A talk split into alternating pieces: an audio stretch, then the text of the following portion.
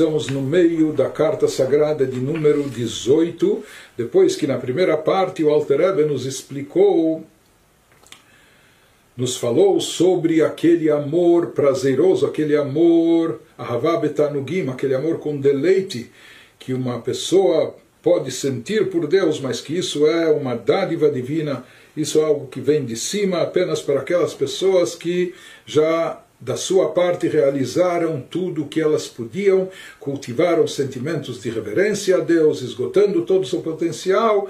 Nesse momento, Deus lhes, lhes concede, em contrapartida, como retribuição, esse, esse sentimento único, diferenciado, sobre o qual eh, o Shirashirim diz o quanto é bom, bonito, belo, etc., que é o sentimento de amor eh, imbuído de um imenso prazer, um amor a Deus, que a pessoa sente um prazer imenso nessa vivência. Mas nós falamos que isso é reservado para pessoas eh, especiais, pessoas elevadas, pessoas que conseguem esgotar, eh, colocar, eh, trazer, trazer na prática todo o seu potencial latente. Não? É? Porém, nem todo mundo consegue, portanto, se diz, ele próprio nos afirmou que isso não é para todo e qualquer um. Qual o segundo tipo de amor, em contraste a esse primeiro que é muito elevado? Isso que ele nos explica agora. o segundo tipo de amor. E ahava vetava, שהנפש מתהווה ואוהבת וחפצה לדופקה בהשם לצרור בצרור החיים.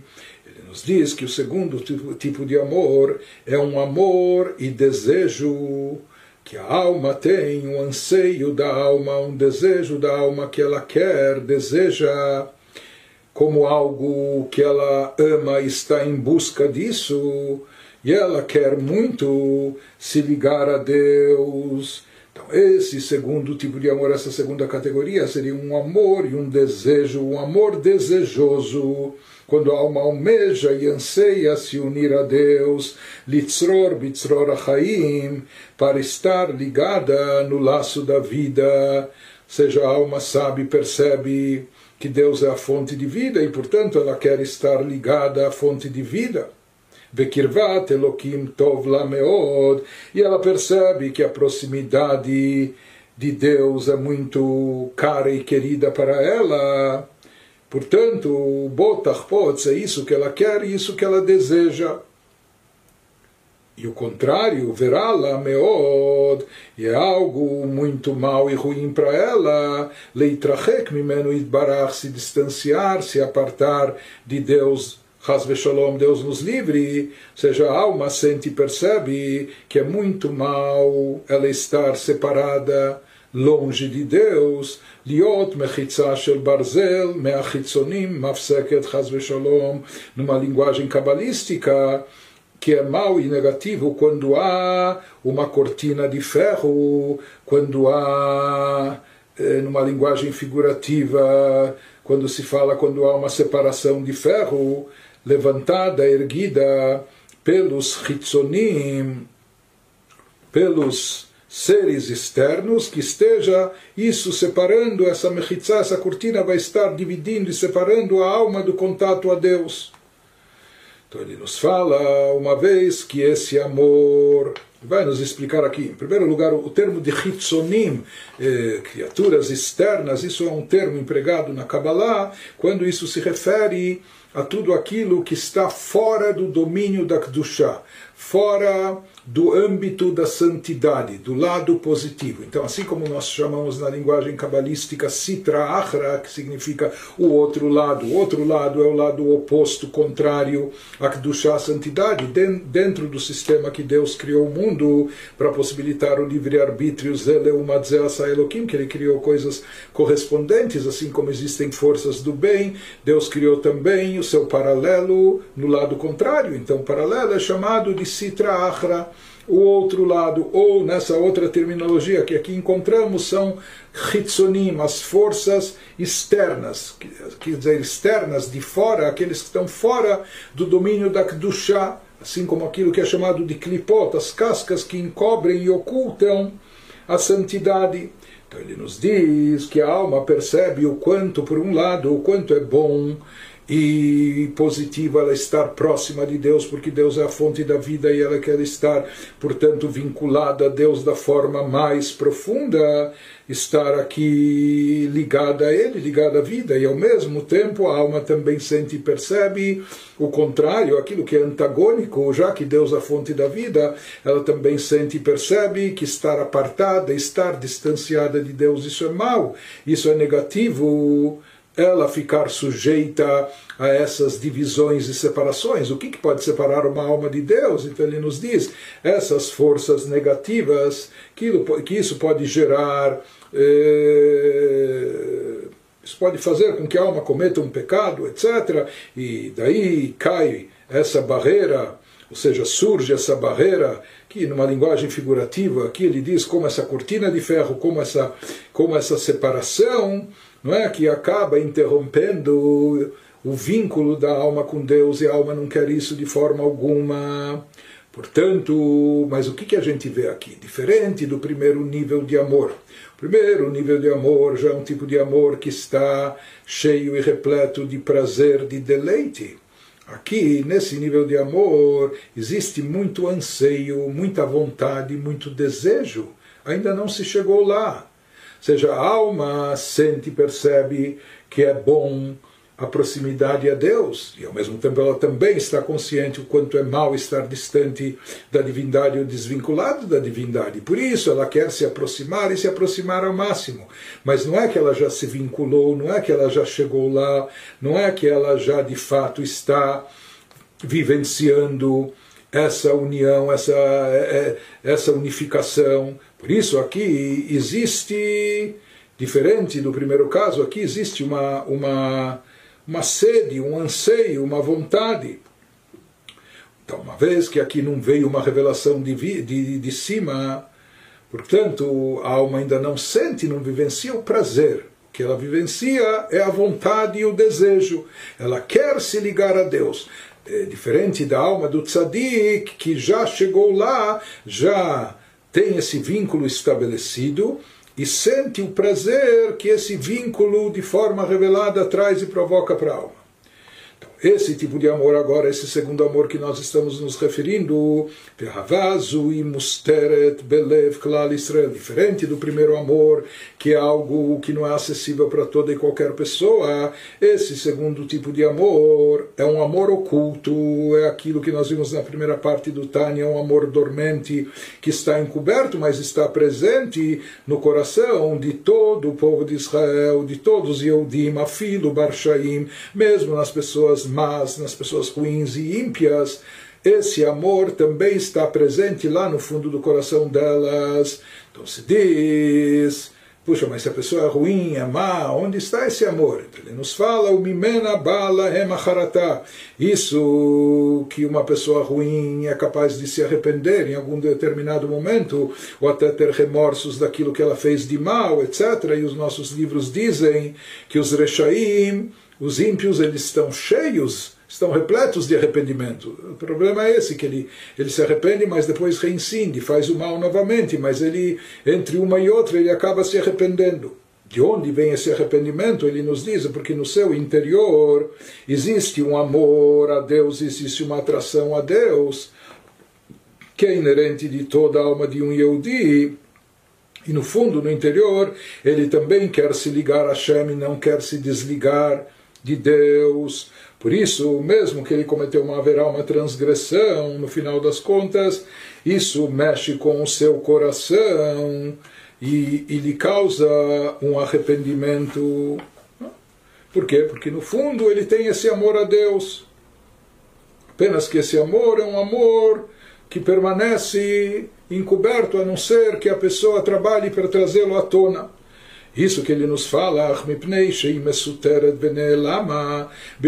galut beguf. Então, o problema, a questão aqui, que uma vez que esse amor é um amor oculto, encoberto, ele está encoberto e como exilado dentro do corpo físico da pessoa, Esse amor é algo sublime, elevado, espiritual, o amor, uma tendência, uma atração para Deus, mas o que fazer que a pessoa se encontra aqui, num habitat materialista, num, num, num corpo físico, com tendências e inclinações físicas e materiais?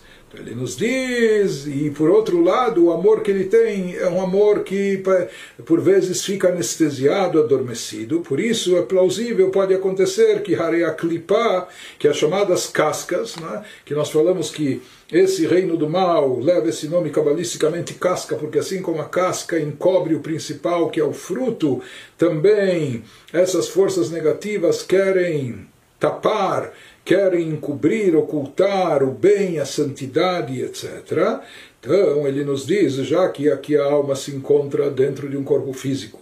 E esse amor é um amor intrínseco, porém, o que fazer, que é um amor oculto, dormente, então às vezes pode acontecer que a clipá, a chamada casca, aquela crosta eh, materialista, egocêntrica, etc., acabe dominando esse amor oculto da alma divina, Harea Klipa ela pode tomar conta, dominar, ele nos fala, esse é o espírito de tolice que se referem os nossos sábios, espírito de insensatez que domina uma pessoa quando ela comete um pecado. Os nossos sábios dizem que Yehudi só comete um pecado quando ele é tomado e dominado por um espírito de insensatez, de tolice. E por que isso pode acontecer? Porque aquele amor, ele tem um amor a Deus, mas acho que esse amor é um pouco tímido, introvertido, quietinho, que fica adormecido, então, contrário, a clipar as forças negativas que estão ligadas ao campo físico, material, que esse é, esse é o campo essa é a praia dela, maneira de dizer. A alma divina está jogando no, no, no, campo do inimigo. Então, por isso, a pessoa pode ser acometida por um espírito de tolice, que isso vai encobrir e anestesiar mais ainda esse amor oculto. Então, na realidade, ela possui esse amor e, em função desse amor, ela não quer se separar de Deus e não quer cometer o pecado, porque o pecado a afasta e distancia do Criador. Mas, como esse amor está encoberto, anestesiado, então ela pode ser acometida por esse espírito de tolice e acabar pecando. E aqui nós vemos. Aqui nós vemos. ועל como diz o Alter Rebbe, כי עבודת האדם לקונו היא להתחזק ולהתגבר על הקליפה בכל מכל כל. Aqui nós vemos que esse é o trabalho da pessoa, nisso consiste o seu serviço espiritual, fortalecer o lado positivo que existe dentro dela, dentro da pessoa. Esse é o trabalho da pessoa diante do seu Criador. Ele tem que reforçar e fortalecer essa Havá Mesuteret, esse amor oculto, de forma que ele possa predominar e prevalecer, Leidgaber ala klipa, sobre as chamadas cascas que querem ocultar divindade, e que essa força a força desse amor se revele e se manifeste de forma que domine o campo da clipa totalmente, absolutamente, bakol mikolkol, em todos os seus aspectos. Isso que o Alter está nos dizendo uma vez, que esse amor já existe dentro de cada pessoa por si só, independente da pessoa se esforçar ou não se esforçar, da pessoa ter se empenhado ou não, isso é algo intrínseco próprio dela, inato, está presente dentro do Yehudi, apenas que a clipa, o problema é que por ser um amor passivo, dormente e oculto, então o campo da clipa, o campo das chamadas cascas negativas, pode dominá-lo e pode subjugá-lo. Portanto, no que, que consiste o nosso trabalho? Em não permitir que isso aconteça, fazer com que haja uma predominância desse amor oculto acima de todas as forças das clipot, das forças negativas, e que essa predominância se, se expresse, se aplique em todas as áreas para retirar, para retirar a predominância da força da clipá em qualquer aspecto da vivência do indivíduo. Então ele vai nos dizer o que, que significa fazer com que isso pre pre predomine em todas as áreas da pessoa. Behainu, ou seja, mitchila legarsha meaguf legabri. Em primeiro lugar, expulsar essa força da clipá, essa força negativa do, do corpo totalmente. O que, que significa expulsar do corpo?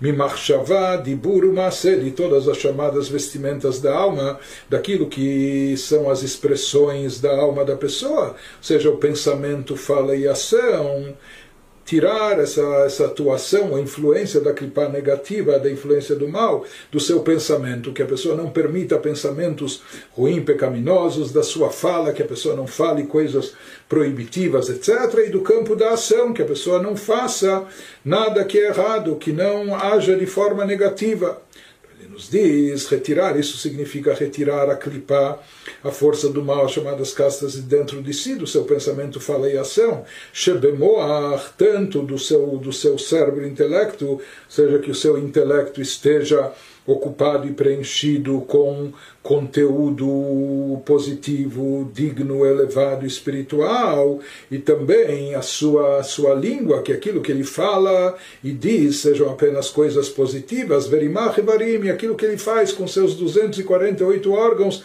todo o seu poder de atuação esteja voltado a Deus.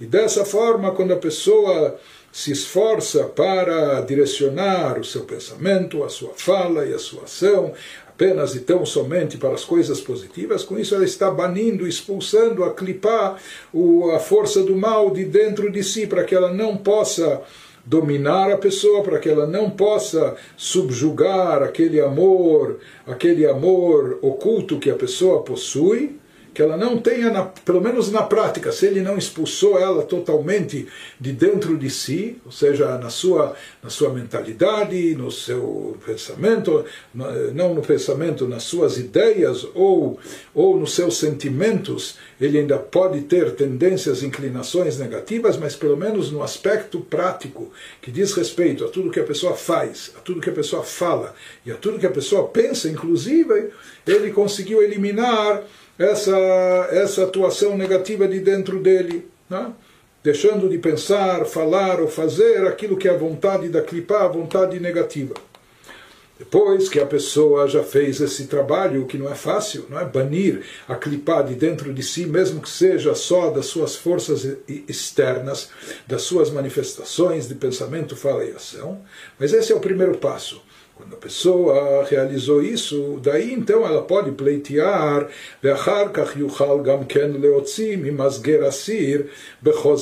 depois disso, e apenas depois disso, que ela exerceu autocontrole, autodomínio, domínio da situação, pelo menos na fala, no, no, pensamento, na fala e ação. Então ela pode libertar da prisão, por assim chamar, ela pode, ela pode resgatar aquele que estava aprisionado, então ela vai ter força para resgatá-lo e para libertá-lo. Quem que estava lá aprisionado? Aquele sentimento de amor a Deus que a pessoa tem dentro de si mas ele estava, ele estava não só oculto, mas também exilado, ou estava em cativeiro. Então ele nos diz, depois que a pessoa eliminou da, na prática o mal, eh, se abstendo no pensamento, fala e ação de fazer o mal, então ela vai ser capaz, vai estar habilitada para resgatar do cativeiro da prisão com mão forte aquele poder. Ou seja, fato dela se abster em pensamento, fala e ação de mal, de pensar o mal, de falar o mal, de fazer o mal, isso vai energizar a sua alma, isso vai dar uma força especial para a pessoa. A pessoa então irá se fortalecer, se tornará forte e vigorosa e vai ter essa força para realizar tudo isso que nós falamos e liberar, libertar essa, esse potencial espiritual que ele, que ele possui dentro de si. דהיינו להיות חזק ואמיץ ליבו בגיבורים, להיות אהבה מסותרת, נגלית בגילוי רב. Então ele vai possibilitar, ele vai ter força para liberar, para revelar esse amor que era um amor oculto dentro, dentro dele. Então esse indivíduo vai conseguir trazer esse amor à tona, fazendo com que ele se revele e se manifeste. Niglet Begiluirav se manifeste de forma muito expansiva, de forma muito revelada, Bechol Kochot Baguf, se manifestando em todos os aspectos, em todas as forças do seu corpo, ou seja, em todo, todos os componentes da sua alma, do seu corpo, no seu cérebro, no seu coração, no seu pensamento, no seu intelecto, nas suas emoções, etc. Então, essa força ele vai obter através disso, que primeiro ele vai banir o, eh, o mal prático de dentro de si, deixando de pensar, falar ou agir de forma negativa, depois que ele então conseguiu prevalecer sobre a clipá, dar uma predominância para o lado bom, não permitindo que a clipá, as chamadas cascas, aqueles que encobrem a Kedushá, o lado mal, eh, domine eh, o seu corpo, a sua pessoa, ou prevaleça no pensamento, fala e ação. Então, nós vemos aqui que, seguindo a ordem do versículo no Teilim, existe primeiro aqui o aspecto de surmerá, da pessoa se abster do mal, se afastar do mal, né? não permitindo, pensamento, fala e ação negativos, e depois disso, então ele está preparado, Vasetov, para fazer o bem, ou seja, manifestar, revelar, trazer à tona todo o bem que existe dentro dele, que estava lá adormecido e oculto. Ele vai então ser capaz de revelar esse amor encoberto e fazer com que esse amor se expanda por todos os aspectos da sua alma e do seu corpo, esteja presente no pensamento, fala e ação e mais seja que ele vai utilizar o seu pensamento para meditar e refletir na grandeza de Deus, e esse pensamento vai gerar um sentimento maior de amor a Deus, e esse amor vai levá-lo a mais estudo da Torá, a prática de mitzvot, seja na sua fala, seja na sua ação e etc. E dessa maneira isso é um círculo virtuoso e através disso, ou seja, ele afastou as coisas negativas, tirou o bloqueio das coisas negativas. Com isso ele deu possibilidade que o bem se revelasse. No momento que o bem, aquele amor oculto, vem à tona, se revela e se manifesta, ele permeia toda a pessoa, todas as forças da sua alma, seja, ele se faz presente no seu intelecto, no seu pensamento, na sua fala e na sua ação. Isso desperta e acentua mais ainda o amor a Deus da pessoa, que leva ela ao cumprimento de Torah e Mitzvot, e com isso ela se liga e se unifica com Deus. Prossegue o Alter Rebbe nos diz, de Hainu, ou seja, no que consiste aqui o principal, Aikar besechel bemachshava shebamoach. Ele nos diz que aqui o principal, o essencial, consiste naquilo que está relacionado com o intelecto e o pensamento presente no cérebro, ou seja, permear e preencher o nosso intelecto de ideias positivas, de ideias elevadas. שהשכל ייחשב ויתבונן תמיד כפי שכלו והשכלתו בבורא יתברך. Que o nosso intelecto esteja sempre concentrado em pensar e refletir, meditar constantemente, que a pessoa utilize o seu intelecto e o seu conhecimento para meditar e refletir no Criador, simplesmente pensar em Hashem, pensar em Deus. Pensar em Deus, na sua atuação, na sua grandeza, como ele é a fonte da vida de forma geral, ou seja, de todas as criaturas, seres existentes, ele é a fonte de, de, de vitalidade, ele que dá energia para tudo e todos. Bechayei Nishmato Bifrat, de forma mais específica e particular, ele é a vida da sua alma. Quando a pessoa meditar e refletir, a minha vida eu devo a Deus, assim como ele dá vida para todo o universo. Então, naquele instante, ele vai acabar desejoso, ele vai desenvolver dentro de si uma ânsia, um anseio, uma vontade de se ligar a Deus quando ele perceber e sentir que Deus é a vida, é a fonte da vida, etc. Então, isso vai causar nele uma atração, um anseio e um desejo, liot davukbo, de se unificar a Deus, de se ligar e vincular a Deus, vekarov eilav Kosef TV, ele vai sentir uma atração de proximidade a Deus. E isso como uma atração natural, que bem na Kosef Liot Tamid Etzelaviv, assim como uma criança ou como um filho, ele tem uma atração natural pelo seu pai, ele quer se aproximar do pai, quer estar perto do pai, etc. ou como uma outra natureza, como Korah, ou como a chama do fogo que ela sempre está voltada para cima, ela sempre sobe, acende, por quê? Porque se diz que ela quer se incorporar na sua fonte, que é uma fonte superior, então por isso ela sempre, a chama sempre está voltada para cima porque essa é a sua natureza, querer se reintegrar e se absorver na sua fonte. Então ele nos diz, o mesmo também vai se manifestar aqui, a pessoa vai dar vazão para que se manifeste na sua alma esse, esse magnetismo, esse desejo natural de se aproximar de Deus, de se vincular à, à fonte da vida. Quando a pessoa refletir, meditar e souber e perceber quanto Deus é a vida de a fonte da vida de tudo e particularmente de si própria.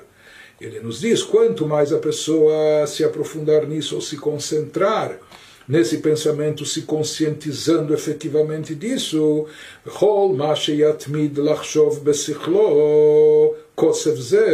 quanto mais a pessoa for constante em meditar e refletir no seu intelecto sobre esse desejo, essa ânsia de ligar-se e vincular-se ao Criador, então isso vai alimentar cada vez mais esse sentimento, essa ânsia, essa vontade, esse desejo, esse desejo vai se propagar em todos os aspectos da vivência da pessoa, da sua existência.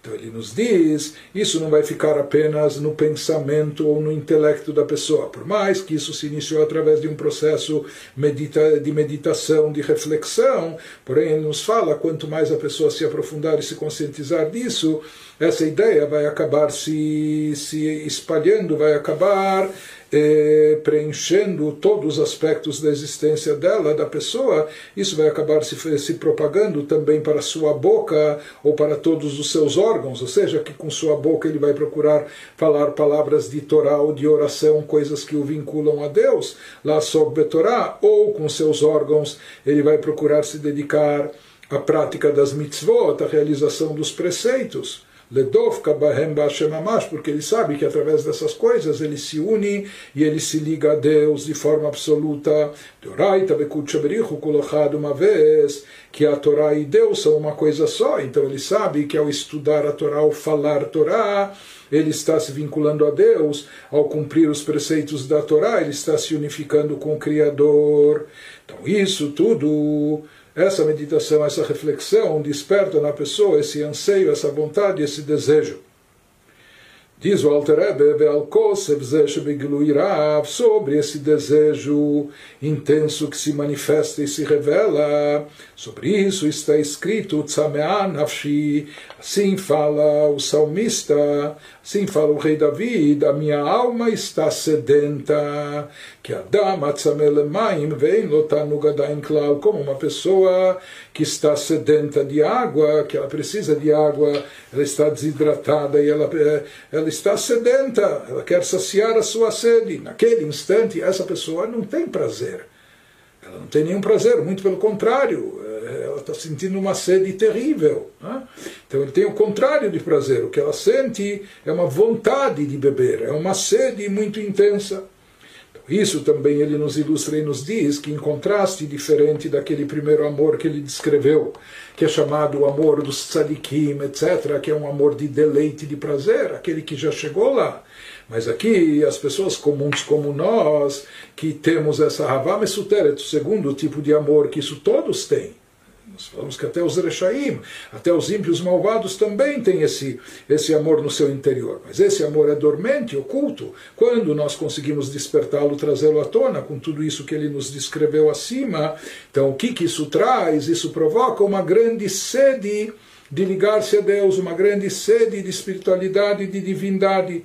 Mas essa sede é um anseio, a pessoa está cheia de vontade e desejo de aproximar-se, mas como ela ainda não chegou lá, aqui não existe ainda prazer, até pelo contrário, essa é a diferença desse tipo de amor em relação ao primeiro amor prazeroso. O amor prazeroso é aquele que já sente a ligação com Deus, os sadikim chegam nisso. Porém, esse segundo amor ainda não é o prazer, é a vontade e o desejo de ligar-se a Deus. A pessoa ainda não chegou lá, ainda se sente distante, isso está presente dentro de cada um de nós. Então, esse amor que é uma aspiração, um anseio, todos nós possuímos no potencial de forma latente e cabe a nós revelar, trazer isso à tona, fazendo com que se manifeste. Continua, Alter Rebbe nos diz, Vegam al kosev ze. והאהבה זו המסותרת בנו, אנו מתירים להשם להיות בעזרנו להוציאה ממסגר. Também sobre esse anseio ou esse tipo de amor oculto que existe dentro de nós, sobre isso nós também clamamos e pedimos, pedimos a Deus que nos ajude nos ajude a revelar e manifestar e trazer à tona esse amor. Anumatirim Lashem, Liot Bezreino, que ele nos auxilie, Leotziam Masger, que a gente consiga retirar do cativeiro, porque às vezes, como nós falamos, esse amor oculto ele acaba dominado pelas clipot, ele acaba subjugado pelas chamadas cascas, as forças do mal. Por isso nós pedimos a Deus que nos ajude e nos auxilie para que a gente consiga liberar e libertar esse sentimento que está oculto dentro de nós e trazê-lo à tona e fazer com que ele se manifeste de forma que que o coração esteja repleto apenas dela, dessa emoção, desse sentimento, desse tipo de amor. Velotika nes bebeita e aqui, usando uma linguagem figurativa, nas épocas bíblicas era permitida ainda a prática de poligamia. E o mesmo marido ele poderia ter mais que uma esposa. Então se fala que havia a esposa, ou talvez a primeira, etc., e a outra é chamada de tsara, que nem tsure, é? a sua rival. Então nem sempre isso funcionava ou dava certo, nem sempre era harmonioso o convívio entre essas duas esposas. Então uma chamava a outra da sua tsará, sua rival.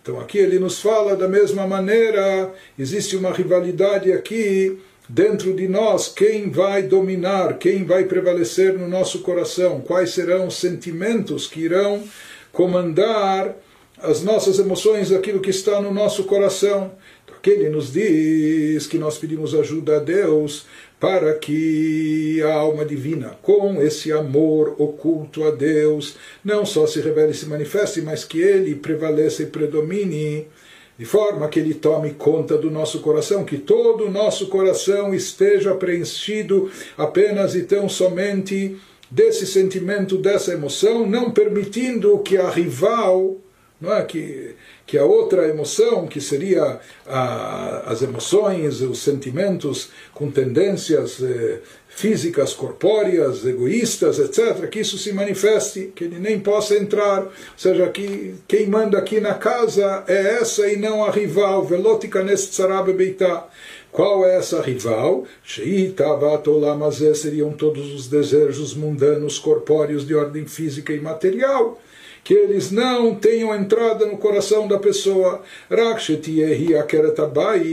mas que sim, que essa emoção do amor a Deus, que ela seja a dona da casa, que ela seja reinante e absoluta, tome conta do nosso coração, limshol betzaratai, que ela domine aquela rival, o legar e possa até expulsá-la de casa, possa tirá-la de lá, ou seja, não permitir que ela se manifeste no coração, essa inclinação, essa tendência para as coisas egocêntricas, para a autossatisfação, etc. Tirar para fora, expulsá-la. Na verdade, quem, quem estudou a primeira parte do Tânia pode perceber logo que o primeiro amor está mais ligado com os tzadikim, enquanto que esse segundo amor que ele explica lá está ligado com os Beinonim, com o Benoni. Então, Benoni é aquela pessoa que ele não vai conseguir eliminar por completo o mal de dentro de si, retirando do seu intelecto, das suas emoções, mas pelo menos nos aspectos práticos de atuação da pessoa, que isso envolve pensamento, fala e ação, pelo menos nessas áreas não permitir que o mal se manifeste. Então, Isso que ele diz, que nós pedimos essa ajuda a Deus para que esse amor, esse amor divino predomine e prevaleça, de forma que ele expulse eh, do, do coração da pessoa as manifestações contrárias ah, o legarsha chutza mimachshava dibur maaseh kolpanim, pelo menos do seu pensamento, fala e ação. Se ele não conseguir eliminar totalmente as inclinações negativas, tendências ruins, etc., na sua mente ou no seu coração, mas pelo menos não permitir que se manifestem nem no pensamento, nem na fala e nem na ação. Agam por mais que ele não consiga eliminar, extirpar o mal totalmente do seu coração, mas pelo menos as suas manifestações que não ocorram. Então, esses que são chamadas as vestimentas da alma, pensamento, fala e ação, são manifestações mais externas do indivíduo, diferente da sua mentalidade ou dos seus sentimentos, porque às vezes uma pessoa pode falar algo e no seu íntimo ela, ela acha outra coisa ou sente outra coisa. E às vezes a pessoa também pode pensar alguma coisa. Hoje ele pensa assim, mas eh, daqui a algum tempo ele pode pensar de forma completamente contrária. Então por isso se fala que pensamento, fala e ação são manifestações externas do ser humano, não refletem a sua essência aquilo que está no seu interior. Talvez a pessoa aqui não consiga limpar do mal totalmente o que está no seu interior, mas pelo menos nas manifestações externas, sobre isso ela deve exercer o, autocontrole, o autodomínio, não permitindo que o mal esteja presente nem em pensamento, nem em fala e nem em ação. E essa é a diferença entre o Benoni e Tzadi, conforme explicado na primeira parte do Tânia. Portanto, ele nos fala que esse trabalho ligado com o segundo tipo de amor é algo acessível para cada um de nós e, portanto, recai sobre cada um de nós exercer isso. Ou seja, pelo menos, se a gente não criou o amor a Deus, mas pelo menos revelar aquele amor intrínseco que já existe dentro de nós, que está oculto. E como se faz isso? Através eh, desse trabalho nosso de como se permite que ele se revele quando nós banimos o mal, expulsamos o mal, pelo menos do lado externo das nossas manifestações do pensamento, fala e ação, mesmo que a gente não retire o mal por completo, mas isso já é já é suficiente para dar vazão para permitir que se manifeste esse amor. Musteret Bibrinat Galut Veavdut Lakeret Abait, Gvirtai, inverter as posições, que aquela rival, aquela mulher rival, na, na, na, metáfora que ele utilizou, agora que ela esteja, ela esteja subjugada, aquela que é de fato a dona de casa, ou seja, não que o mal predomine, prevaleça e que o, o bem, o amor a Deus esteja no cativeiro, reprimido, encoberto, ele nos diz o contrário. Se a pessoa já não consegue eliminar o mal por completo de dentro de si, mas pelo menos que ele fique mansinho lá, adormecido, anestesiado, nocauteado, que ele fique lá exilado e ele fique ele fique como no cativeiro, como servo ou uh, a serviço da, da dona da casa, que ela é, ela é a patroa.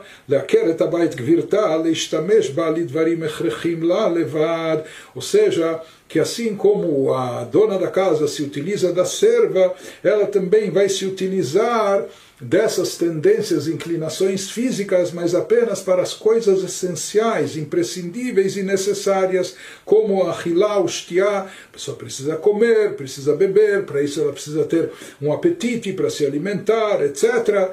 Então, a alma divina vai utilizar essas tendências, inclinações, mas apenas para as coisas necessárias, não para fazer disso seu objetivo de vida, não para ter uma paixão desenfreada por esses assuntos, mas apenas para preencher aquilo que é o essencial e necessário na sua alimentação saudável, etc. Que dichtiv, conforme está escrito no versículo, Bechol drachecha que em todos os caminhos a pessoa tem que reconhecer a Deus todos os caminhos, todas as atividades, não só quando estuda a Torá, faz mitzvot, mas também ao comer, ao beber, ao dormir, descansar e todas as atividades, também é possível fazer isso de forma que a pessoa esteja reconhecendo a Deus em todas as suas atividades, quando ele não faz apenas pelo seu bel prazer, mas ele faz isso com uma intenção maior de estar saudável para o serviço a Deus. Então, isso que ele nos diz que aqui a pessoa deve inverter, fazer com que o seu lado corpóreo físico esteja ele adormecido, esteja ele, que esses desejos do corpo, eles estejam ocultos e encobertos e o que esteja predominando na pessoa e prevalecendo seja o amor a Deus e que esse sim esteja evidente de forma revelada. Em contrapartida, todos os desejos corpóreos e físicos estejam submetidos e subjugados ao objetivo maior, que é o amor de Deus, o amor a Deus, ou seja, que a pessoa vai fazer uso do corpo ou dos assuntos físicos e materiais apenas para uma utilização mais sublime, mais elevada, ou fazendo aquilo que é necessário para o serviço a Deus, e dessa forma ele está conhecendo, reconhecendo identificando a Deus em todos os caminhos e aspectos da sua vida, mesmo no campo físico e material também.